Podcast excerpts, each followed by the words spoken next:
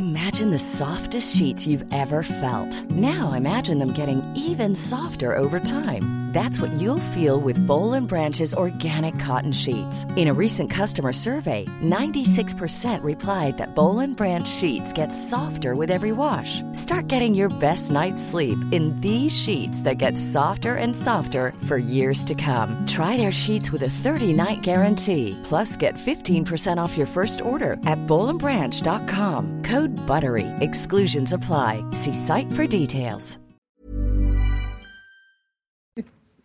Face à l'info, bonsoir à tous. Nous sommes ensemble de 19h à 20h et au sommaire ce soir sur la route de la présidentielle. Nous nous arrêterons à Nice. Avec qui Emmanuel Macron. C'est là que le chef de l'État a envoyé un message fort à droite en parlant de sécurité. En quoi ces annonces, comme doubler les effectifs de policiers d'ici 2030, sont-ils des messages percutants ou non Peut-on parler de virage sécuritaire Emmanuel Macron a-t-il échoué jusque-là en matière de sécurité? L'édito de Mathieu Boccoté. Le député Guillaume Pelletier, ex numéro 2 de LR, a annoncé lors du grand rendez-vous européen euh, CNews, les échos européens, rejoindre Éric Zemmour en vue de la présidentielle. Ce ralliement est-il d'importance ou faut-il le minimiser? Y aura-t-il des répercussions sur la droite? Second édito de Mathieu Boccoté. Alors que l'insécurité ne cesse de préoccuper une grande partie des Français, ceux-là même qui jugent de surcroît la justice laxiste, certains décident alors de s'armer. Et ils sont de plus en plus nombreux. Le gouvernement veut améliorer la traçabilité des arsenaux en lançant un outil numérique. Cela suffira-t-il? Faut-il réellement s'inquiéter de cet armement des Français? Décryptage Dimitri Pavlenko. Un bon vin, une bonne viande, un bon fromage, pour moi, c'est la gastronomie française. Voilà les propos du candidat communiste à la présidentielle Fabien Roussel, qui ont suscité de vives critiques émanant d'une partie de la gauche et de nombreuses personnalités. Fabien Roussel se trouve être extrême droitisé. La raison, la défense de la gastronomie française, analyse Charlotte Dornelas. Et puis euh, le 10 février 1769 naissait Michel Ney, grande figure de l'épopée napoléonienne. Marc Menon nous raconte euh, le 10 janvier, si je puis me permettre, un petit mois d'avance. Qu'est-ce que j'ai dit? J'ai dit février. 10 février. Bon, c'est 10 janvier. J'ai noté 10 janvier. Hein. C'est noté 10 janvier, je suis en forme. voilà, alors vous allez nous raconter euh, sa jeunesse Oui, voilà. Ah, voilà. L'élan avant qu'il ne devienne le brave des braves. C'est parti. Une heure pour prendre.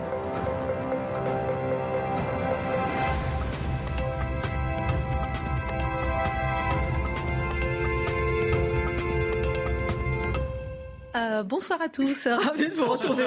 Je croyais qu'on était en février. Je, je, vous prie de bien vouloir m'excuser. Je vous en prie. Je veux dire, je veux tellement aller à la présidentielle que j'ai. Vous avez passé un bon week-end, mon Marc, ma Charlotte? Excellent, excellent, excellent. Bon, ça se voit sur votre visage, ma Charlotte, elle est ravissante et tout. Week-end reposant, Dimitri. Mathieu, ça a été les débuts sur euh, la radio ce matin, Europe Bien sûr, sur la radio. sur la radio. Euh... ça s'est bien passé? Oui, Dimitri, il était bon? L'animateur était étrange, mais ça va. Le ne l'était pas moins. Bon, alors, ce soir, c'est ce news à 100%. Après le sanitaire, Emmanuel Macron s'attaque au sécuritaire. Le chef de l'État, sur la route de la présidentielle, veut envoyer un signal fort. Il serait le président sécuritaire, l'homme qui lutte contre l'insécurité. Tel est le sens de son voyage dans les Alpes-Maritimes aujourd'hui. Mathieu, pourquoi cette quête du sécuritaire? En quoi les mesures annoncées sont-elles ou pas des marqueurs forts? Première chose à noter, vous l'avez bien dit, on a eu une séquence sanitaire pendant quelques semaines où Emmanuel Macron est parvenu à imposer, à reprendre le contrôle de l'agenda médiatique et politique qu'il avait perdu euh, vers, vers la fin de l'année 2021, fin de l'automne, début de l'hiver. Et là, considérant qu'il a manifestement gagné ce terrain à coup de mesures de provocation, de dramatisation, il se tourne vers le sécuritaire parce qu'il sait inévitablement que c'est sur ce terrain où Valérie Pécresse veut marquer la différence avec lui, où Éric Zemmour et Marine Le Pen peuvent aussi marquer la différence avec lui. Donc il veut occuper le terrain adverse, il veut envoyer le signal qu'il n'est pas le président laxiste, que c'est lui aussi monsieur sécurité. Alors il annonce un bouquet de mesures, comme on dit, je ne les nommerai pas toutes, mais j'en évoque quelques-unes. D'abord, des investissements de 15 milliards, si je ne me trompe pas, sur 5 ans. Doubler les policiers sur le terrain d'ici 2030. Des amendes forfaitaires à la place des peines de prison d'un an. Ça, c'est intéressant. Faudrait, il va falloir y revenir. Tripler les amendes pour le harcèlement de rue, qui frappe, je le souligne, soit dit en passant, essentiellement et même de manière écrasante les femmes lutter contre les violences familiales, euh, bon, on pourrait en ajouter d'autres, mais euh, j'ajouterais une chose qui n'a pas été mentionnée, mais dont Charlotte nous parle souvent, c'est-à-dire toute une série de mesures, mais si la justice ne suit pas, eh bien, c'est comme jouer du tambour, mais en dernière instance, tout se débande d'une manière ou de l'autre. Mais revenons sur l'essentiel, une volonté très nette d'avoir un discours sécuritaire sur le mode nous allons prendre au sérieux ce dossier, d'autant que les faits se multiplient, d'autant que l'insécurité devient une préoccupation non seulement politique, mais au jour le jour pour tant de Français qui constatent euh, tout simplement qu'en leur pays, ils ne sont plus à l'abri. Et pourtant, et pourtant, il y a quelque chose, je le confesse, d'agaçant. Je ne sais pas si c'est agaçant ou d'inquiétant à travers tout ça. C'est que ce qui se dévoile à travers ces mesures, toujours plus de mesures sécuritaires, toujours plus de policiers, toujours plus de milliards, toujours plus d'amendes, toujours plus de peines de prison, c'est qu'on accepte implicitement l'idée que ce degré d'insécurité est là pour rester.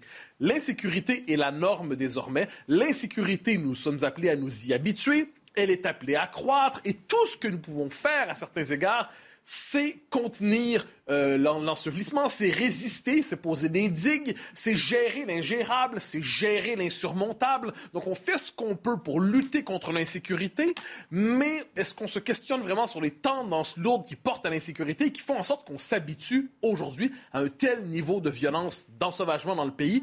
Il y a à travers tout cela, me semble-t-il, un malaise légitime.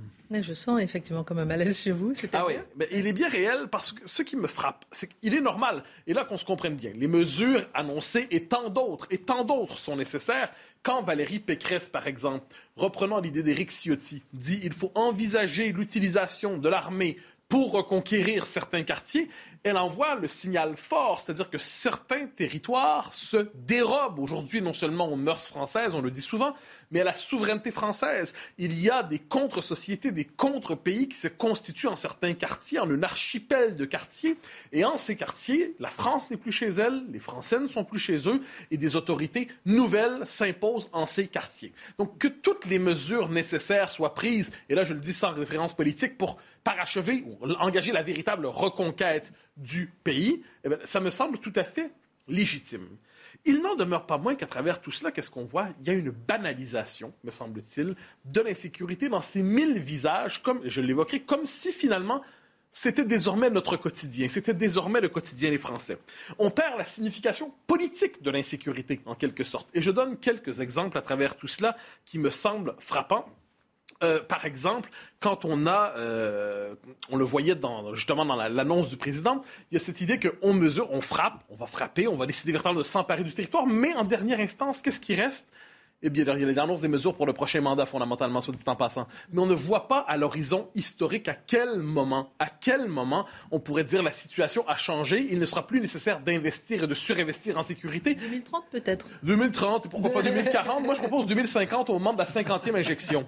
Mais, mais autrement dit, on ne réfléchit pas suffisamment, me semble-t-il, aux causes profondes à l'origine de l'insécurité. Aux causes profondes, ce qui fait en sorte qu'on ne la traite pas simplement comme un symptôme mais on s'intéresse aux causes, c'est-à-dire à la dislocation sociale, aux causes qui font en sorte, je l'évoquais, qu'il y a une question de sécession culturelle, de partition ethnique, de partition religieuse. Et souvent, souvent, ces gestes d'insécurité, si on les prend au sérieux, si on voit comme ils se manifestent, comme ils s'expriment, ils ont une dimension politique, je l'ai dit.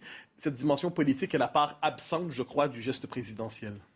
Vous avez quelques exemples en tête, j'imagine? Ah oui, puis dans l'actualité récente, mais on pourrait en prendre temps. Euh, par exemple, quand la police n'est pas la bienvenue dans un quartier et qu'on agresse véritablement des policiers, des, voitures de police au mortier, hein, c'est quand même pas un détail, quand on s'en prend à des policiers sur une base régulière, Comment en sommes-nous venus à traiter comme des faits divers les agressions répétées contre des policiers? Chacun d'entre eux devrait être un scandale absolu, mais non, cela fait désormais partie de l'ordinaire de la France, de l'ordinaire des Français, qu'on puisse en fait s'en prendre aux policiers. Ça va de soi une dimension politique quand on attaque des policiers. On attaque les symboles de l'État, l'autorité de l'État, la puissance légitime, la force légitime. Attaquer un policier, c'est pas simplement attaquer une bande rivale, comme le croient certains voyous dans leur esprit. Non, ils attaquent l'autorité de l'État en faisant cela. Charlotte en parlait récemment, je me permets de le rappeler, une procession catholique attaquée, intimidée euh, à Nanterre, si je ne me trompe pas. Et on leur dit, vous n'êtes pas chez vous ici. Comment ne pas comprendre que lorsqu'une telle violence, le signal qui est envoyé, c'est que certains territoires, je le dis, se dérobent désormais à la souveraineté française en France? Les Français, ici, vous n'êtes plus les bienvenus. Les codes sont autres et nous vous attaquerons en tant que catholiques. Autrement dit, il y a certaines agressions qui ont une signification identitaire aujourd'hui. Identitaire sur le mode on vous en prend vous parce que ce que vous représentez, vous êtes blanc, vous êtes ci, vous êtes ça, vous n'êtes pas les bienvenus les garçons et on est à vous casser. Quand des femmes sont attaquées en tant que femmes, l'insécurité pour les femmes, c'est pas simplement une forme de peur théorique, c'est la possibilité de se faire agresser. Selon le métro qu'on prendra, le RER e qu'on prendra, le quartier on ira, on s'habille différemment d'une manière ou de l'autre. Et ça aussi, c'est traité comme des faits divers, ou comme si ça allait de soi. Je me permets de dire, si je peux me permettre sur le mode du contraste, combien de fois ai-je entendu des femmes françaises s'installant au Québec en disant, mais mon Dieu, quel bonheur étonnant de se sentir à l'abri et de ne pas se sentir menacé d'une manière ou de l'autre. Hein. On ne se rend pas compte à quel point il y a ce climat qui fait que le sentiment de menace en vient à dominer le quotidien et évoluer dans un environnement où la menace est beaucoup moins présente, on en vient presque à oublier que c'est possible. Quelques autres exemples aussi qu'on a vu ces derniers, je pense que c'était aujourd'hui ou hier, la vidéo qui a beaucoup tourné, euh, qui était absolument effrayante. Euh, donc, euh, c'est un, SDF qui se fait attraper. Donc, il y a, en gros, il y a des espèces de petits tracailles, il faut bien le dire, qui sont en voiture. Il l'attrape, il le force à courir sur le mode. C'est un vieillard d'ailleurs. On l'épuise. C'est un geste de soumission, d'humiliation barbare. C'est une volonté d'humilier, de casser. Et le type dit voilà, on va le faire courir. Bon, encore une fois. Donc, qu'est-ce qu'on voit à travers tous ces petits gestes agrégés? Eh il faut les lire, je crois, politiquement. Politiquement, c'est-à-dire, j'y vois tout autant de symptômes d'une société exagérément désagrégée. Le lien entre l'immigration et l'insécurité doit-il véritablement encore être, être démontré, sauf pour les spécialistes de la pensée orwellienne qui nous expliquent que ce qui se passe ne se passe pas. Ça, on les connaît, ceux-là. Mais le lien, il est évident.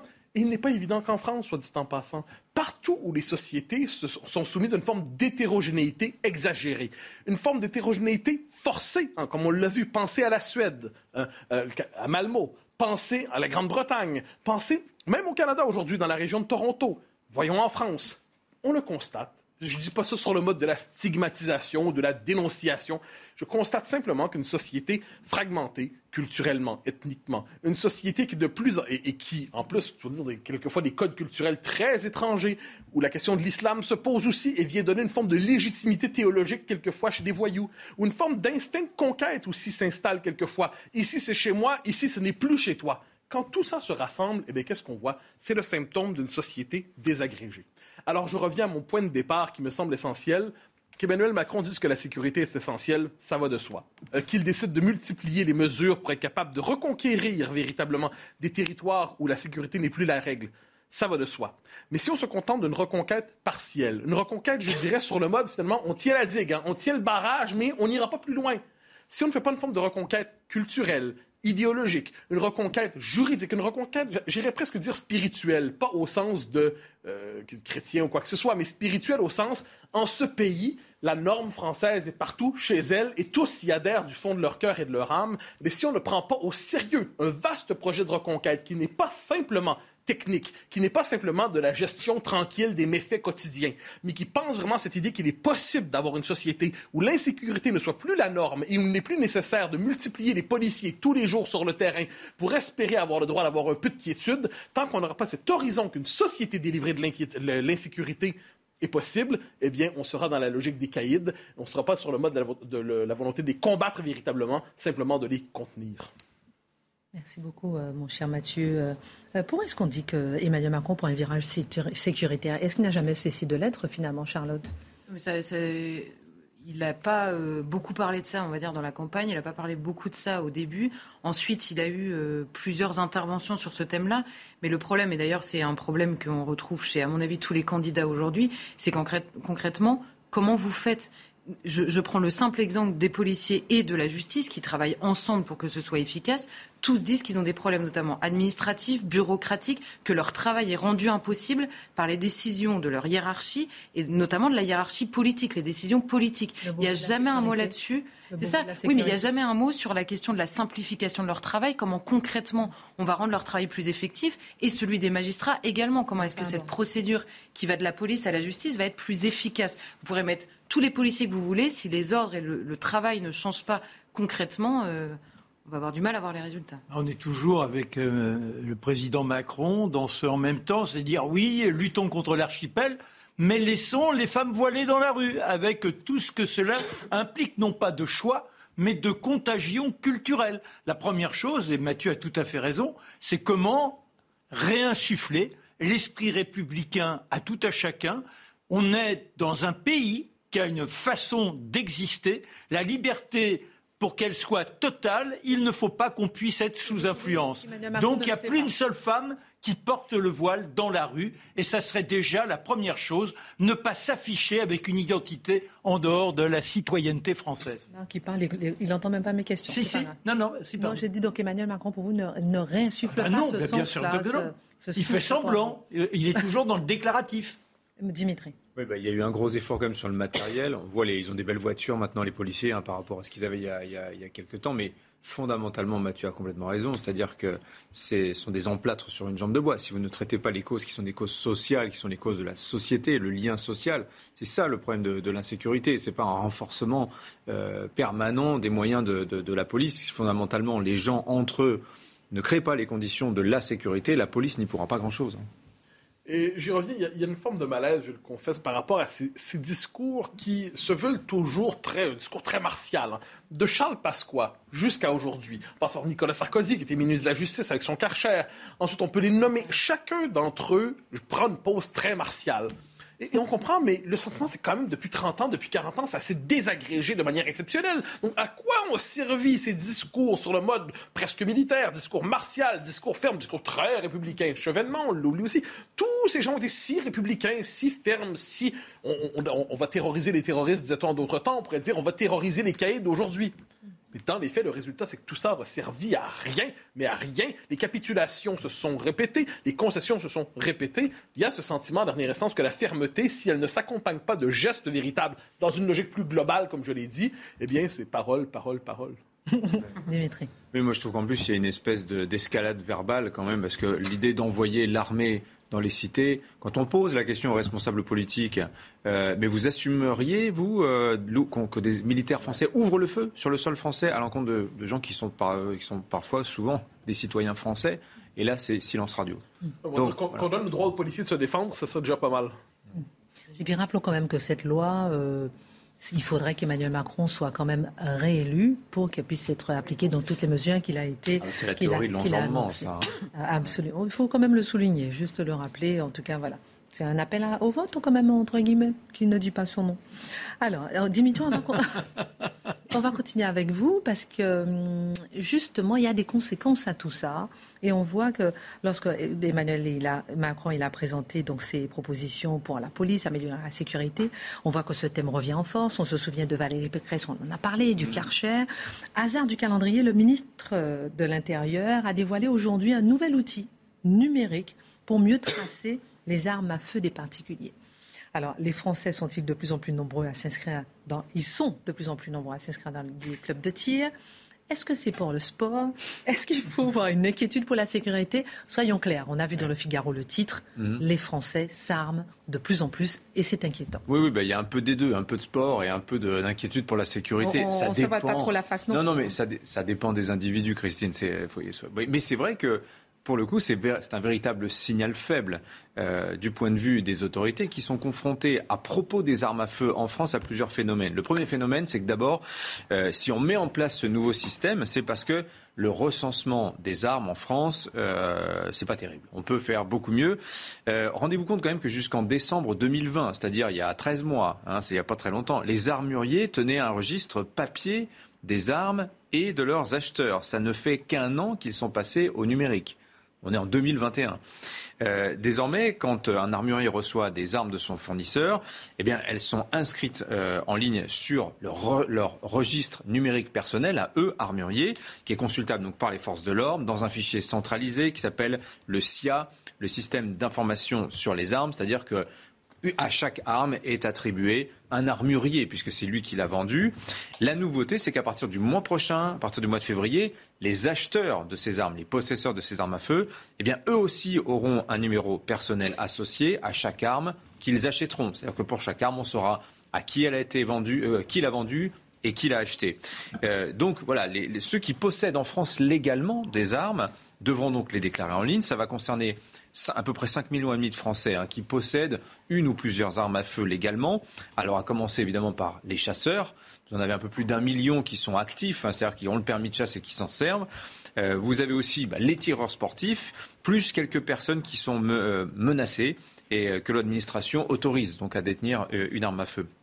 Vous voyez là, c'est tout le paradoxe français, à savoir que c'est connu, nous avons une des législations qui est les plus restrictives d'Europe euh, en matière de détention d'armes, mais de l'autre côté, bah, la traçabilité, l'historique des transactions, des acquisitions d'armes à feu, bah, il était un petit peu, je ne veux pas dire médiéval, on ne va pas exagérer, mais quand même un petit peu en retard sur son temps. Et j'en veux pour preuve le grand flou qui règne sur les chiffres du nombre d'armes qui circulent en France. J'ai regardé, alors j'ai tout vu. J'ai lu 4 millions, j'ai lu 7 millions, j'ai lu 10 millions, 12 millions, 13 millions, 20 millions. Une fourchette de 4 à 20 millions, de 1 pour 5, c'est quand même colossal. Alors, il y a un, chiffre qui fait à, peu près consensus, qui semble-t-il s'approche le plus près de la réalité, c'est celui d'une ONG suisse qui s'appelle Small Arms Survey et qui donc euh, tient une comptabilité, si je puis dire, des armes à feu pays par pays. Et selon cette ONG, euh, il y aurait en France 12 700 000 armes en circulation. Alors c'est beaucoup, ça fait quand même une arme pour 5 Français. On est loin des États-Unis. Hein. Là-bas, c'est 120% d'armes. C'est-à-dire qu'il y a plus d'armes que de gens. Euh, nous, c'est une arme pour cinq Français. Il n'y a que les Allemands en Europe qui font plus que nous. Ça veut dire que nous sommes un État qui est nous sommes un pays qui est très armé. Et sur, ces presque 13 millions d'armes qui sont en circulation en France, vous en avez 4 millions et demi qui sont déclarées et 8,2 millions qui sont non déclarées.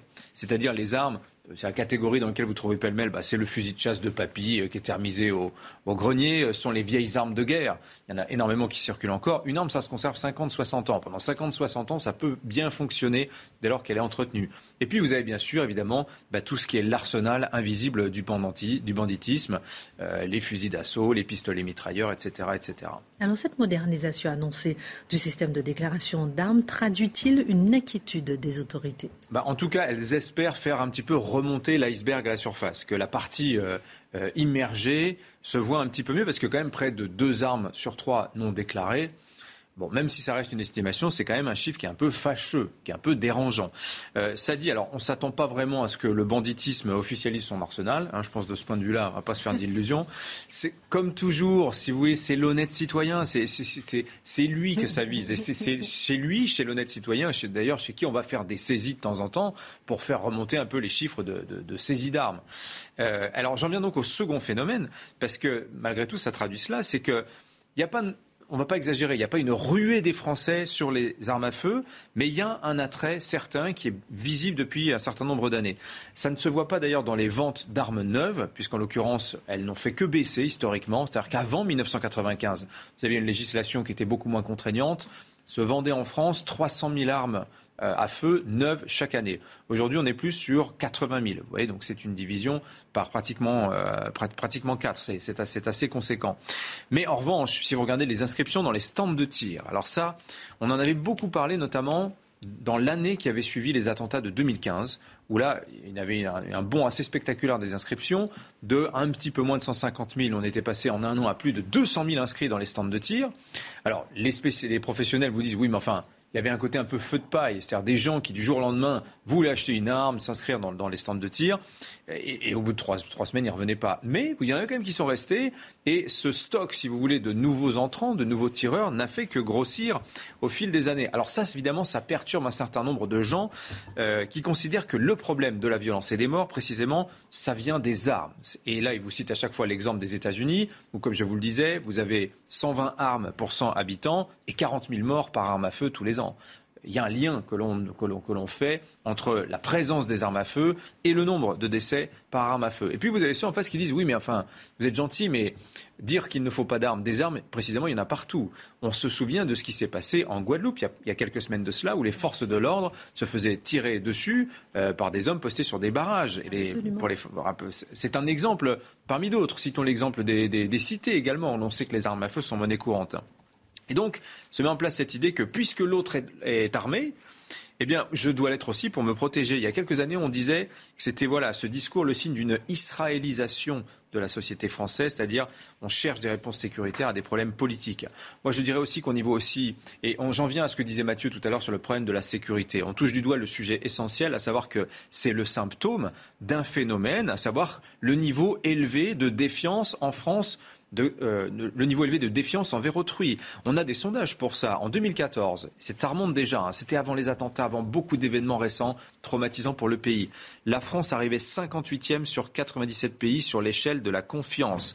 Dans cette même enquête, 22% seulement des Français déclarent avoir confiance envers les autres, en particulier les inconnus. Ce taux de confiance, il monte à 60% quand vous allez en Norvège, quand vous allez au Danemark, quand vous allez euh, en Suède. Ce niveau de confiance envers l'autre en France, il est plus faible qu'aux États-Unis. Vous avez des enquêtes aussi qui vous disent que les Français ont des doutes sur le fonctionnement de la démocratie. Euh, une enquête Cevipov de février 2021, donc il n'y a pas longtemps, 55% des Français jugeaient mauvais le fonctionnement euh, de la démocratie. Euh, rapidement, est-ce que ce n'est pas une remise en cause du travail et de l'efficacité de la police et des forces de l'ordre en général Eh bien oui, alors je ne dirais pas forcément remise en cause, mais en tout cas des doutes certainement sur l'efficacité de la police à garantir la sécurité. En tout cas l'impression d'un État qui, qui est à la fois fort avec les faibles et faible avec les forts. Et alors on invoque souvent, vous savez, la, la formule de Max Weber qui nous dit l'État a le monopole de la violence physique légitime. Euh, autrement dit, il, seul, serait le seul à pouvoir contraindre euh, légalement, ce qui interdirait la d'État, la vengeance personnelle. L'attrait des armes, à mon avis, c'est pour moi le révélateur d'une chose, c'est que plutôt que la force du droit, se met en place un éloge de la force. Voilà, c'est assez classique comme formule, mais elle est assez parlante. Merci beaucoup, euh, mon cher Dimitri. Dans un instant, on parlera de Guillaume Pelletier, euh, qui devient vice-président du parti Reconquête d'Éric Zemmour. On va essayer d'analyser tout ça. Est-ce que c'est une faute qu'il a commise? Est-ce que c'est un ralliement? Est-ce que c'est un bon ralliement? Est-ce que c'est positif pour la droite? Quelles conséquences pour les droites? On en parle dans un instant. Rendez-vous avec Pascal Pro dans l'heure des Pro 2 du lundi au jeudi de 20h à 21h. Retour sur le plateau de Face à l'info. Dans un instant, Marc Manon nous racontera le maréchal Ney. Qui est-il? D'où vient-il?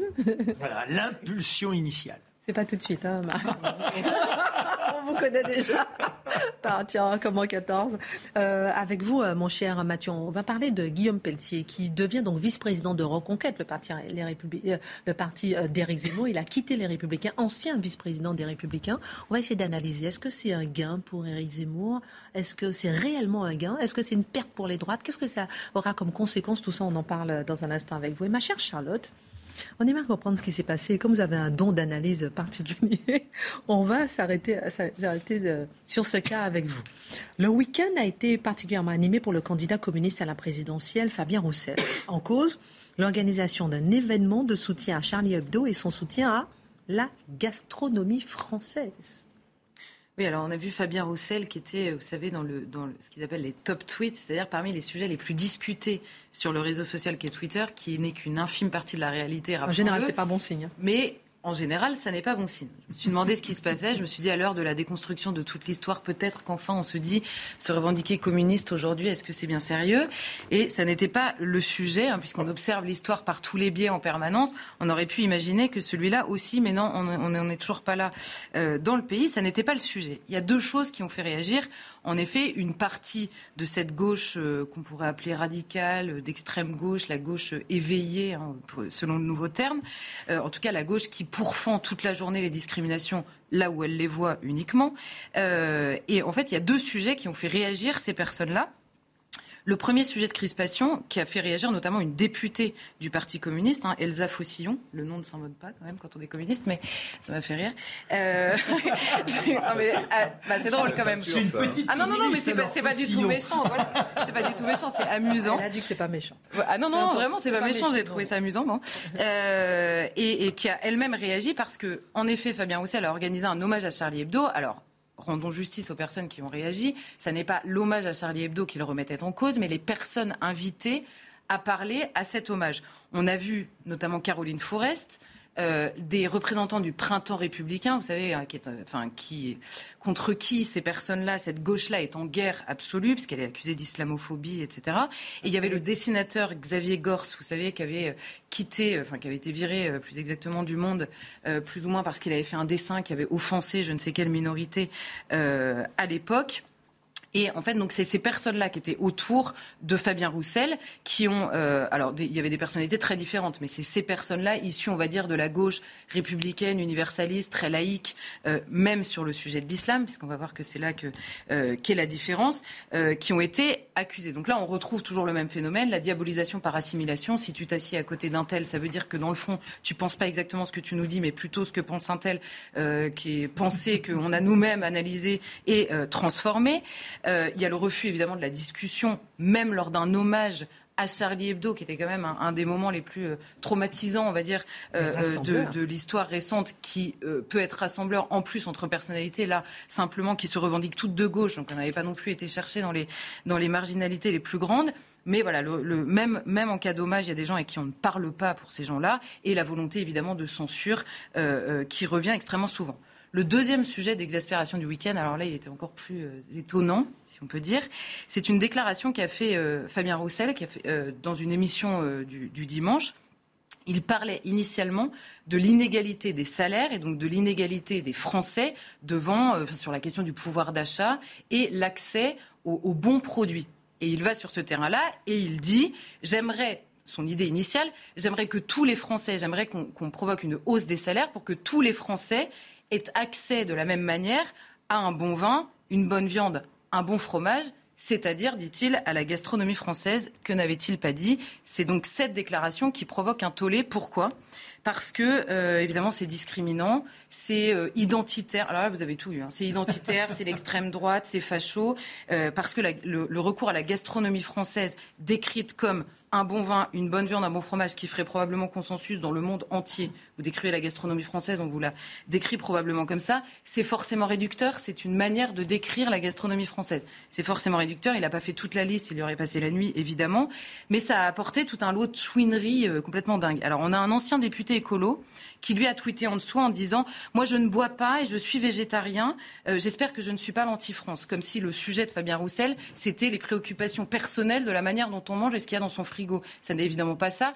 Il, il donnait une référence commune de ce qu'est la gastronomie pour tous les Français. Ça ne veut pas dire que tout le monde est obligé de manger dans l'ordre un bon vin, une bonne viande et un bon fromage, que tout le monde se sente rassuré. Alors on a eu évidemment l'accusation d'appel de pied à la droite identitaire. Euh, c'est Marine Le Pen qui a pris le contrôle du, du, du, du comment dire du PC. Du PC. Euh, donc voilà toute, la rhétorique habituelle. Et on a enfin Françoise Vergès, vous savez, cette figure du décolonialisme euh, qui a été retweetée par Rokhaya Diallo, autre figure extrêmement euh, médiatique, qui tweet elle carrément Pauvre PCF réduit à saucisson beurre. On comprend en effet qu'ils identifient eux-mêmes parfaitement ce qui représente la gastronomie française et ils ont ça en horreur peut-être parce que précisément ça représente une partie euh, de la France dans ce cas-là de charnel et qu'ils ne supportent pas définitivement puisque ça représente tout ce qu'ils veulent déconstruire. Il y a quand même quelque chose qui m'échappe hein, dans ce sujet. oui, non, mais, je... on basculait dans un monde particulier, Christine. Alors, au-delà de l'anecdote, euh, Charlotte, qu'est-ce que révèlent ces réactions indignées sur deux sujets très différents? Euh, Fabien Roussel est-il d'extrême droite? Non, alors évidemment non, en fait. Et il suffisait des. des non, peut-être qu'il est. Non, mais vous avez raison. En fait, c'est le, à la fois votre première réaction et la question euh, prouvent qu'on a réellement basculé. On, a des sujets à la fois de polémique et de discussion. Et pourquoi est-ce qu'il faut en parler? Parce que ces révélateurs, en réalité, ça ne, ça ne sont, ce ne sont pas des personnalités euh, complètement euh, marginalisées ou trois personnes sous pseudonyme sur les réseaux sociaux. C'est une véritable mouvance qui a pignon sur rue, qui a des relais extrêmement forts beaucoup plus probablement dans le monde médiatique que dans euh, le, reste du pays. Mais il n'empêche que euh, cette minorité, on l'entend beaucoup, elle est extrêmement présente. Euh, Mathieu nous en parlait la, semaine dernière, mais dans les universités, donc dans des lieux quand même qui sont des, lieux de pouvoir. Elle a des relais dans le monde politique également. Donc il faut s'en préoccuper avant que, évidemment, le tsunami ne nous soit passé dessus. Les postures, en réalité, sur les deux sujets qui sont en effet très différents, elles sont révélatrices. elles sont révélatrices de ce qu'est cette gauche-là extrêmement militante. D'abord sur la question de l'hommage à Charlie Hebdo. En effet, la fracture qu'on constate extrêmement régulièrement et qui traverse la gauche, c'est la fracture autour de la question de l'islam. Alors, on dit souvent c'est une, une fracture autour de la question de la laïcité. Pas tellement, c'est beaucoup plus loin que ça, en fait. C'est la question ça n'est pas une question tant religieuse qu'une question d'oppression, qui, qui, est chez eux une obsession. En clair, ces militants-là du décolonialisme, du wokisme, de la déconstruction, comme vous voulez, n'ont pour grille de lecture de la réalité que la question de l'oppression. Il y a des opprimés et des oppresseurs par la force des choses. Donc la question de l'islam, elle n'est pas vue comme une question religieuse. Ça n'est pas la question de la place de la religion dans le pays. C'est simplement que le catholicisme et la religion, euh, comment dire, euh, identitaire, historique, charnel de l'Occident, Occident qu'il faut déconstruire. On se fiche que ce soit une religion, c'est la religion de l'oppresseur dans le système de pensée qui est le leur. Et l'islam, on se fiche que ce soit une religion, c'est la religion des opprimés, puisque c'est la religion de la minorité. Donc ce n'est pas du tout une question de réflexion sur notre rapport à la laïcité, une laïcité plus ouverte, je vais faire hurler Marc non, mais avec tous les adjectifs qu'on rajoute à la laïcité. Ce n'est pas du tout ça le sujet, c'est simplement que l'oppression est ontologique. Les oppresseurs le sont de manière ontologique, les opprimés le sont de manière ontologique.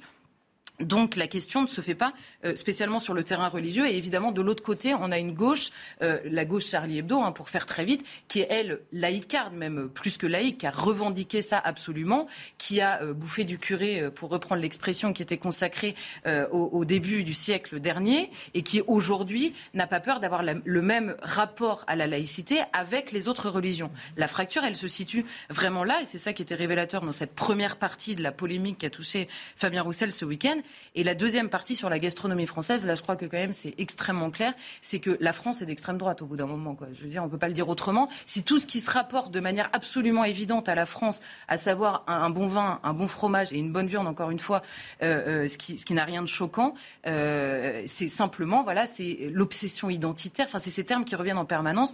Dès que ça se rapporte à une France un peu trop, un peu trop concrète, en fait, un peu trop, oui, concrète, ça devient d'extrême droite. Alors on a eu, euh, je, enfin, je note sur ce point-là que en effet, je répète, il ne s'agit pas de dire aux gens ce qu'ils doivent manger ou de dire vous n'êtes pas français si vous mangez pas ça. C'est simplement que quand on dit un bon vin, une bonne viande, un bon fromage, les réactions c'est quoi? Il y a des gens qui boivent pas de vin, il y a des gens qui sont véganes, il y a des gens qui sont allergiques au gluten ou à je ne sais pas quoi. Donc c'est minorité de tout pays et de tout pays gastronomique. Unissez-vous contre Fabien Roussel qui vous dit ce que vous devez manger. Et on ne fait plus la distinction entre ce que personnellement on va manger, où évidemment il y a une liberté absolument totale, et ce, qui est une référence commune sur le terrain de la manière dont nous mangeons dans un pays. Je, je pense que personne ne sera choqué si j'explique qu'au Japon, ils sont, euh, c'est les champions du monde du sushi. Euh, ça, ça va choquer personne. C'est évidemment, pourtant les Japonais ne mangent probablement pas des sushis trois fois par jour, tous les jours. Ça n'est pas la question. C'est simplement que c'est une référence commune.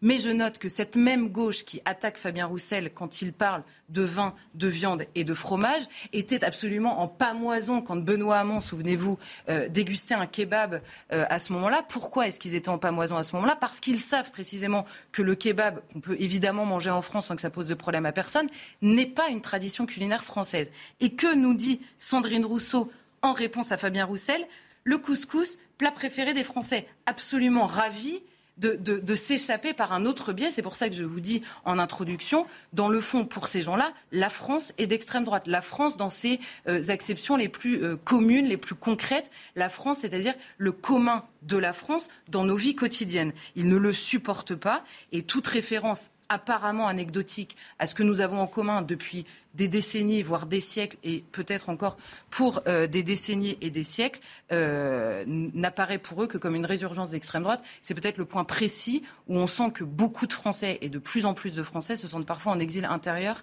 au sein de leur pays exil intérieur au sein de leur pays. C'est-à-dire que quand vous avez une polémique sur un truc pareil, vous vous dites, mais enfin, excusez-nous de gêner encore, quoi. Je veux dire, on est vraiment désolé d'être chez nous. Vous êtes de trop chez vous. Ben non, mais vraiment, quoi. Le PCF a pourtant tenu, hein, euh, Charlotte, sur les deux sujets, parfois avec de l'humour même, puisque Yann Brossa a lui-même réagi en écrivant J'aime le fromage, j'aime la viande, j'espère que je ne suis pas réactionnaire. Alors, mauvaise nouvelle pour Yann Brossa, si, pour beaucoup de gens, pour beaucoup de, militants de, cette gauche extrêmement radicale, c'est désormais euh, réactionnaire que de le proclamer, en tout cas, que de se revendiquer euh, d'aimer le fromage et la viande, surtout que la viande, on va sur un terrain encore, encore un peu plus compliqué. Mais donc voilà, en fait, là où ils n'ont pas complètement c'est qu'il y a une volonté c'est-à-dire quand ils n'ont pas complètement tort en disant euh, le PCF est à la dérive. Alors j'utiliserai évidemment pas le mot dérive ou de dérive droitière, ça n'a absolument aucun sens. Il faut écouter l'interview en entier euh, de Fabien Roussel pour comprendre qu'il y a euh, tous les marqueurs du, Parti communiste français, il n'y a aucun problème. Simplement, il y a un retour peut-être aux sources d'une gauche qui avait été phagocytée par un, un discours très militant, d'une part, et une volonté très clair chez Fabien Roussel de, contre-offensif par rapport à ce discours qui prend de plus en plus de place à gauche. Lui, contrairement à d'autres à gauche, ne se laisse pas phagocyter par quelques militants complètement obsessionnels de, l'oppression. Non, il y a quelque chose là-dedans qui est à la fois loufoque, mais de tout à fait symptomatique de l'époque. C'est-à-dire, c'est loufoque, effectivement, il y a une polémique, donc bon vin, bonne viande, bon fromage, extrême droite, on est chez les fous.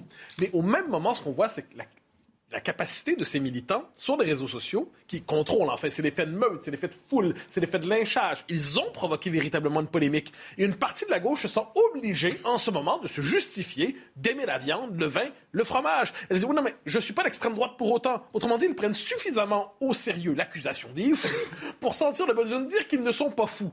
Alors, qu'on pourrait se contenter d'en rire méchamment, d'en rire cruellement, les inviter à table, de partager justement un fromage avec eux. Hein? Sandrine Rousseau, voulez-vous avec nous partager un très bon plat de viande? Je ne sais pas si elle va dire oui. Mais quoi qu'il en soit, non, on prend au sérieux cette mouvance-là et ça confirme néanmoins son pouvoir sur le débat public parce qu'elle définit les termes du débat public.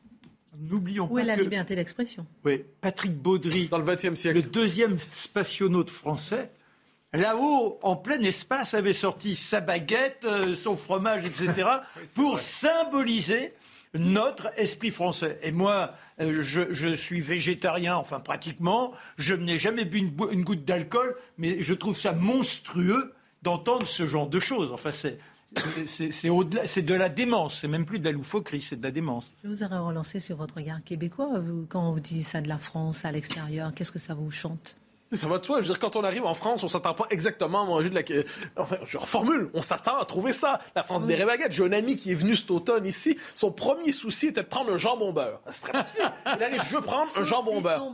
Mais eh à tout le monde, on disait ça comme ça. C'était formidable. Quand la, gastronomie française à travers le monde est associée à ça, elle est désirée pour cela. On m'a dit que votre ami, il aimait le French kiss aussi. Je ferme la parenthèse. Ah, c'est juste, c'est juste. Sa femme en témoigne régulièrement. Je préférerais le baiser français. Merci. Oh, non, mais sinon, on va tous finir au McDo et au poulet frit Kentucky. Je veux dire, formidable, quel destin. Alors, la page histoire, maintenant, ah. va nous ramener dans, un peu dans nos racines françaises, mon cher Marc, puisque le 10 janvier 1769 naissait le maréchal Ney. Tout le monde connaît son nom, mais qui est-il? Ses premières années. Alors, le fils d'un maître tonnelier. Papa aurait été au chômage si on appliquait la réaction de ceux qui s'opposent à Fabien Roussel. Alors, personnage étonnant tout de suite, déjà quand il naît, il a une crinière.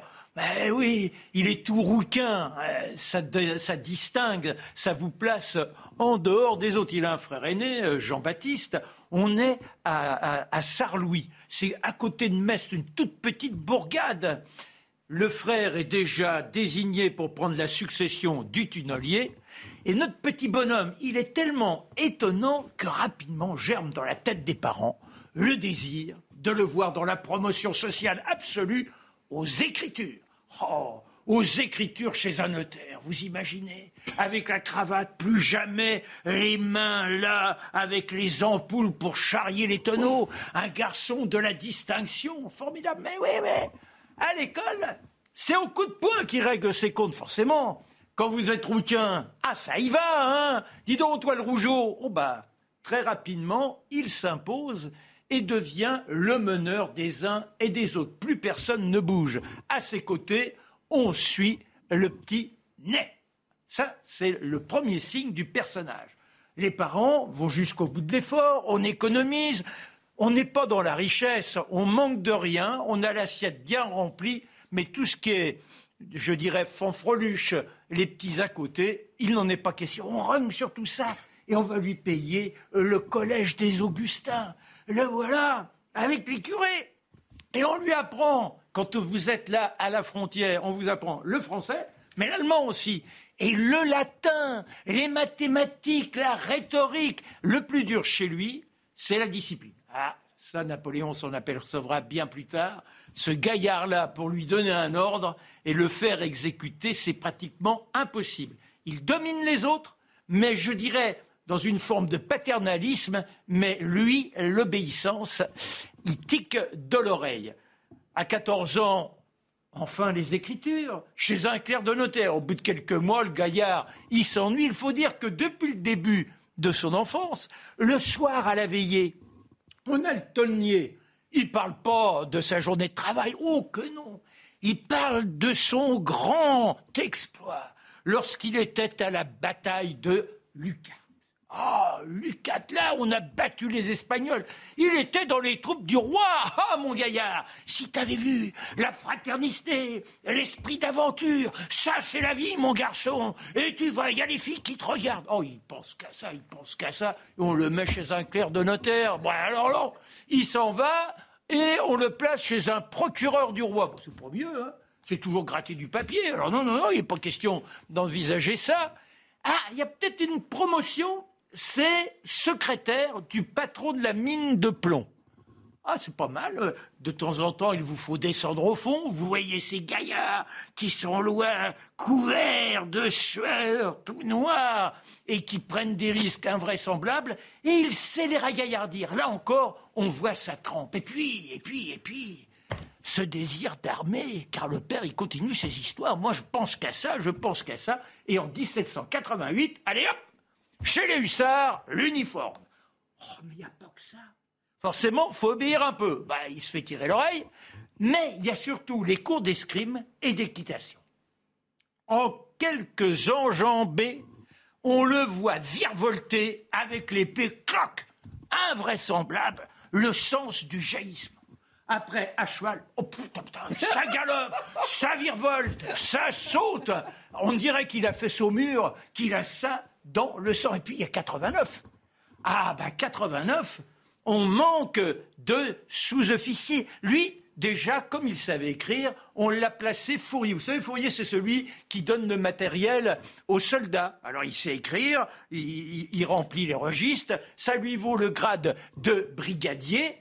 Et lorsque le bataillon est envoyé à Douai, là, on se retrouve en rivalité avec les chasseurs. Des deux côtés, c'est la révolution. On sait qu'il va falloir monter au front. Mais qu'est-ce que c'est que c'est ça Et toi, là, Nigo, quand on va à la taverne de soir, qu'on s'arrose, le petit coup de, le petit coup de rouquin, comme, euh, comme Roussel, il était peut-être déjà là à l'époque. Eh bien, toc, on est dans la rivalité. Alors on se provoque et on organise un duel. C'est, c'est toi, Ney, qui va nous représenter face à lui un maître d'escrime. Oh ben il n'a pas peur. Oh là là, mais malheureusement, il y a le colonel, quand on parlait de l'histoire, yop, en prison. Mais mon colonel, c'est nous qui l'avons poussé, etc. Puis l'autre, il comprend que c'est une question d'honneur, de dignité. Les hussards doivent l'emporter sur les chasseurs. Et nous voilà, en clandestin, paronnés par le colonel. Et yop, il embroche le maître d'armes. Et c'est sa première grande victoire. Et là, le pauvre euh, maître d'armes ne pourra plus jamais monter au front. Lorsque lui se sera à Valmy, ensuite à Fleury, il est repéré par Kléber. Les galons, tous les deux mois, il en a un de plus. Et à la sortie de Fleurus, il est colonel. Mais là où il se fait remarquer par Kléber, c'est que ce gars-là, c'est pas spécialement dans les grands mouvements qu'il est remarquable. C'est pour prendre un petit groupe d'hommes, on veut attaquer un convoi, allez hop, on envoie Ney et ses gaillards. On veut prendre une ville, on envoie Ney et ses gaillards. Et à chaque fois, il réluxit l'exploit avec quelques-uns, hop, il mate des milliers de personnages. Sauf qu'à la sortie d'un village, voilà notre Ney qui se retrouve avec une balle dans le bras. Les chirurgiens sont appelés. Et là, c'est terrible. Il faut lui couper le bras l'amputer à jamais. Ne me touchez pas. Je préfère crever que de ne pas pouvoir continuer à être militaire. À quoi bon la vie? Non, non, laissez-moi comme ça. Et il en réchappe. Et là, on lui propose le grade de général. Pas question, on est en 1794. Déjà général, ça veut dire vous avez 3000 hommes, et lui, il aime ses petits coups, vous voyez, l'esprit commando. Et le soir, on est là à la veillée. avec les autres officiers, ils ne ils s'entendent pas, mais avec ces hommes, c'est véritablement cet esprit de fraternité tel que papa lui a raconté. Et en 1794, quand vous êtes général, vous risquez, c'est le moment de la terreur. Vous voyez, il ne faut pas être trop remarqué. Et c'est comme ça qu'il échappe à ces, euh, je dirais, cette euh, guillotine. Et il acceptera enfin d'être général. Bonaparte le rencontre en 1801. Il sait qu'il n'a pas beaucoup été du, de son côté au moment du 18 Brumaire. Il sait qu'il a été dans les troupes de Moreau. Alors, pour le gagner à sa cause, il lui trouve une petite fiancée qui sera sa femme, il l'exige. C'est la meilleure amie d'Hortense, sa belle-fille, et c'est ainsi qu'il entre dans l'intimité de Bonaparte. Et le jour du sacre, il sera le lendemain parmi les 18 qui sont élus maréchaux. C'est le début de sa grande carrière, et ensuite il brillera, en particulier à Iéna et à Hélo, et la grande épopée napoléonienne. Et sur le mémorial de Sainte-Hélène, on peut dire né est le plus brave des hommes. Là se bornent toutes ses qualités. Merci beaucoup. 32 blessures. Seulement Seulement. Quel respect en tout cas. Merci mille fois. Dernière page euh, de cette émission, page politique, avec euh, Guillaume Pelletier. Oui, c'était bien raconté. Guillaume Pelletier, qui annonçait hier, lors du grand rendez-vous euh, CNews Les Échos européens, son ralliement à Éric Zemmour. Alors, de quelle manière, on a appris d'ailleurs entre-temps, là, aujourd'hui, qu'il sera vice-président, qu'il est vice-président du parti Reconquête d'Éric Zemmour. De quelle manière ce ralliement vient-il secouer la campagne? L'événement est important euh, il est, je dirais, la confirmation se trouve dans la réaction des partis qui ont tout fait pour nous convaincre aujourd'hui que c'était un événement insignifiant. Euh, ils ont pris des efforts, un effort immense pour nous dire rien ne se passe, circuler, il n'y a rien à voir. Alors, je, on peut identifier quelques types de quelques réactions types. Pour les uns, pour chercher à le liquider, on va dire, ah, Pelletier, on est habitué, c'est le traite de profession. Euh, il est passé d'un parti à l'autre et ainsi de suite. Donc, fondamentalement, il en adopte un nouveau. Dans six mois, il y en aura un autre nouveau et ainsi de suite. Où va-t-il finir? Donc, c'est la réponse sur le mode traite de profession. Ce à quoi il répond, parce qu'il faut tenir compte de sa réponse chaque fois, il dit un instant, j'ai toujours été fidèle à mes idées, mais j'ai cherché chaque fois le meilleur véhicule pour les porter. On pourrait opposer cette réponse à ceux qui demeurent fidèles jusqu'à l'obstination à leur famille politique, même lorsqu'elle devient infidèle à ses propres idées. Une forme de contraste. Deuxième possibilité, ah ça c'est le classique, c'est un homme d'extrême droite qui reviendrait à l'extrême droite. Donc fondamentalement, ce serait le grand retour aux origines pour Pelletier qui est extrême droitisé, qui est diabolisé. On nous dit voilà un homme qui n'a jamais été fréquentable. Heureusement, enfin, on s'en est débarrassé. Ce à quoi, euh, c'est le mode bon débarras. Ce à quoi il répond, il dit, j'ai quand même été numéro 2 des Républicains. Si j'étais un tel monstre, pourquoi m'avez-vous laissé euh, me hisser à ce niveau? J'étais porte-parole de Sarkozy. Si j'étais un tel monstre, comment ai-je pu avoir cette place? C'est quand même une réponse dont on doit tenir compte, quoi qu'on pense du personnage. Et euh, autre élément, ça va être l'idée, c'est une figure politique euh, qui sème la poisse, une figure politique qui partout une forme de, virus pelletier, qui sèmerait partout le bordel d'une manière ou de l'autre. Ce à quoi il répond, mais manifestement, mes talents sont euh, utiles parce que partout où j'arrive quelque part, j'occupe une fonction politique première, ce qui est encore le cas ici aujourd'hui. Donc, quoi qu'il en soit, je le redis, tant d'énergie, tant d'énergie pour nous expliquer que rien ne s'est passé. Mais quel est le sens de ce ralliement? Alors, Premier élément, je crois, il rappelle la situation on pourrait dire tragique de l'aile droite des républicains qui hésite, enfin Pelletier est le révélateur là-dessus, qui hésite entre d'un côté le maintien dans la coalition républicaine telle qu'elle est, quitte à être un peu euh, faire figure de part encombrante des républicains, parce qu'une bonne partie des élites républicaines rêvent tôt ou tard de rallier Macron, à être l'aile droite du macronisme. Et là, il révèle les tentations de toute une partie des républicains qui se dit est-ce qu'on décide de franchir, est-ce qu'on décide d'aller de l'autre côté, est-ce qu'on décide de rejoindre la nouvelle coalition qui émerge nationale conservatrice, ou est-ce que finalement on décide de, ça pourrait changer le cours de la campagne et même le cours politique d'histoire de France des prochaines années, ou est-ce qu'on décide de rester dans une forme de conservatisme institutionnel? Les deux options sont évidemment légitimes, mais il nous montre l'hésitation de toute une mouvance chez les républicains. On va voir ensuite si c'est euh, est suivi. Il y a une autre chose qui est importante, je crois. Moi, ce qui m'a frappé, je faisais partie du, trio qui avait le, bonheur de l'interviewer. c'est le type a un enthousiasme assez marqué. Hein. Je pense une marque, une marque distinctive chez lui. Donc, d'un côté, Zemmour, qui quelquefois est vu comme crépusculaire, il a cherché à se réformer, hein, à devenir un peu plus homme d'optimisme et d'espérance, mais le tempérament zémourien est un tempérament crépusculaire, crépusculaire d'historien de la décadence. Et lui arrive sur le mode, mais la victoire est possible, tout est possible, on peut gagner, on y va, on est conquérant. Ben, ça surprend, ça donne une autre tonalité à la campagne zémorienne. Et il y en a une chose où il est particulièrement fort, je crois, ça, ça m'a frappé euh, quand on l'a reçu, c'est que sur les fameux points de polémique par rapport à Zemmour, le rapport à l'histoire, le rapport islam-islamisme, toute une série de thèmes comme ça, je trouve que Pelletier était presque meilleur que Zemmour pour expliciter le zémourisme. C'est-à-dire Zemmour, quand on lui pose des questions sur ça, quelquefois, il trébuche dans ses propres phrases. Alors que Pelletier, sur ça, un instant, il dissipait les controverses une après l'autre. Vichy, aucune ambiguïté. La France était à Londres. Vichy est un régime odieux, mais il faut comprendre l'histoire de France dans son ensemble, mais ne doutez pas de notre légitimité. Il répond sur tous les points. Islam-islamisme, évidemment, les deux ne veulent pas dire la même chose, mais l'islamisme est une tendance au cœur de l'islam dont on doit tenir compte. Donc, il est assez doué, en fait, pour répondre là où, par rapport à Zemmour, la politique est souvent la même. C'est-à-dire, on parle très peu de son diagnostic et de ses politiques et on s'enferme toujours dans des, polémiques euh, passées pour dire, voilà, à cause de ça, on n'a pas à tenir compte de son diagnostic aujourd'hui.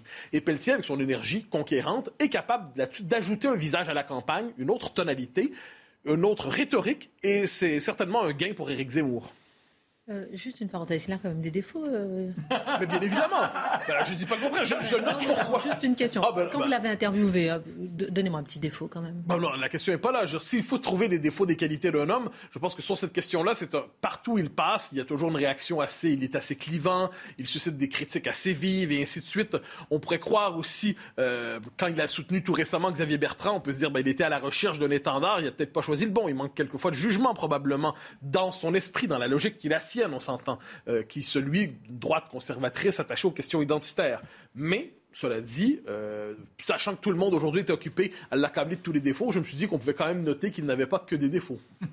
Mais est-ce que le cordon sanitaire vient de se briser? Ah, C'est le mot important, cordon sanitaire. Parce que ce qu'on a vu depuis quelques semaines quelques mois, en fait, c'est qu'on tisse autour d'Éric Zemmour un cordon sanitaire et, verrons, ça devient une ligne rouge à ne pas franchir plus les semaines passent et plus Zemmour est diabolisé d'une manière ou de l'autre. Plus on le présente comme l'infréquentable absolu. Vous lui faites un clin d'œil d'une manière ou de l'autre, vous êtes donc complice, coupable, vous serez diabolisé à votre tour. J'analyse souvent cette chose ici. Menacé de mort. Donc, oui, absolument. Donc là, il franchit le cordon sanitaire. On va voir s'il y en aura d'autres. Il y a deux suites possibles si ce cordon est fragilisé. La première, ce serait que d'autres élus, d'autres figures importantes chez les républicains décident de suivre. Est-ce que ça, va arriver? Ça me semble improbable à court terme. Si les courbes de sondage se croisent, on verra. L'autre type de ralliement, qui est tout aussi important, je crois, c'est que si dans les prochains jours, les prochaines semaines, un nombre significatif de militants des Républicains, style la droite forte, le mouvement que Pelletier avait fondé, décident de basculer, autrement dit, de le suivre, et ça vient renforcer Reconquête. Ça voudrait dire que malgré leurs généraux qui disent demeurons fidèles à la candidature Pécresse, des militants décident finalement de suivre le mouvement de Pelletier. Alors ça, c'est une chose assez importante. Cela dit, il faut noter, puis ça, ça me semble central, je reviens sur le cordon sanitaire, il est, je pense, de plus en plus, euh, de plus en plus sévère, de plus en plus violent à certains égards. Et on l'a vu avec la réaction de Geoffroy Didier, hein, qui commentait hier, l'autre fondateur de la droite forte, l'ancien frère jumeau de Guillaume Pelletier, qui dit les maires républicains qui signeraient, qui deviendraient parrains de la candidature de Zemmour, s'excluraient, et seraient presque exclus, de facto euh, des républicains. Autrement dit, si vous signez pour que cette candidature soit possible, parce qu'on s'en rappelle, être dans les parrainages, faire un parrainage, ça ne veut pas dire j'aime ta candidature, ça veut dire je veux que tu participes au débat démocratique. Eh bien, sur le mode du chantage, il dit si vous acceptez de légitimer cette candidature, pas de l'embrasser, hein, pas, pas lui faire des âmes, des mamours, non, simplement légitimer cette candidature, eh bien, vous n'êtes plus dans le périmètre de la démocratie, vous n'êtes plus dans le parti, vous n'êtes plus légitime. C'est grave comme déclaration, ça nous ramène, je me permets une petite parenthèse, sur la question du système des parrainages en ce moment. On a trois candidats, Le Pen, Zemmour et Mélenchon, qui représentent à peu près 40 de l'électorat, un peu plus que ça, les trois, qui sont pas certains de pouvoir participer à la présidentielle parce que des partis vermoulus, des partis usés veulent verrouiller le système en disant vous n'y participerez pas. On se retrouve avec Anne Hidalgo euh, qui peine désespérément à rassembler des électeurs, mais qui ne peine pas à rassembler des parrainages, eh bien, il nous dit, bah, s'ils réussissent pas à avoir leur parrainage, c'est qu'ils n'auront pas passé le test démocratique, ils valent pas la peine d'être candidats. Il y a une forme d'arrogance là-dessus des apparatchiks d'un système usé qui est assez gênante, je crois. Il me semble que peu importe nos préférences, que ce soit Mélenchon, Le Pen, Jadot, Macron, Pécresse, qu'importe, tous ces gens représentent des courants politiques qui comptent en ce moment en France. Imaginez une présidentielle qui déciderait de chasser du débat presque la moitié du pays. On pourrait appeler ça une crise de régime. Alors finalement, cette présidentielle prend la forme d'une guerre des droites, si on a bien compris. Une minute. Oui, je crois que c'est exactement ce qui se passe. On sait qu'Emmanuel Macron va être au deuxième tour. Il n'y a aucune ambiguïté là-dessus. La question est de savoir comment la recomposition qui s'est engagée depuis longtemps à gauche s'est recomposée et Emmanuel Macron a participé à cette recomposition en absorbant une bonne partie de la gauche. Il faut jamais l'oublier. En ce n'est pas qu'un orléaniste de centre-droit. Il a absorbé une bonne partie de la gauche. Je crois que son cœur y est. Mais de l'autre côté, ce que l'on voit, c'est comment se recompose le camp de droite, entre guillemets, l'autre camp. Et là, il y a trois options. Il y a, on pourrait dire, la droite centriste incarnée par Mme Pécresse. Il y a la droite nationale conservatrice, c'est celle d'Éric Zemmour. Il y a la droite dite populiste ou nationale populiste de Marine Le Pen. Je pense que c'est le résultat de savoir qui va arriver au deuxième tour est presque aussi important de savoir qui sera élu, qui va occuper l'Élysée dans quelques mois, parce que ça va nous en dire sur la nature de la polarisation politique en France, la nature du grand clivage qui sera au cœur de la politique française dans les prochaines années. Est-ce que ça sera une alternance à l'intérieur d'un même système idéologique? C'est une possibilité, elle est démocratique. Ou est-ce que ça va marquer une polarisation réelle entre des tensions qui traversent la société française, des débats qui traversent la société française, de véritables débats, des visions contradictoires? La guerre des droites va donner un résultat qui aura une portée très grande, non seulement pour l'élection qui est là, pour bien plus longtemps, parce qu'à travers ça, c'est la définition même de la politique française qui se réinvente. Très intéressant à suivre en tout cas. Merci beaucoup euh, mon cher Mathieu. Merci euh, mon Dimitri, Charlotte, Marc. À demain 19h. Merci à tous. Tout Pascal Pro et ses invités dans l'heure des pros 2. Imagine the softest sheets you've ever felt. Now imagine them getting even softer over time. That's what you'll feel with Bowl and Branch's organic cotton sheets. In a recent customer survey, 96% replied that Bowl and Branch sheets get softer with every wash. Start getting your best night's sleep in these sheets that get softer and softer for years to come. Try their sheets with a 30-night guarantee. Plus, get 15% off your first order at bowlandbranch.com. Code BUTTERY. Exclusions apply. See site for details.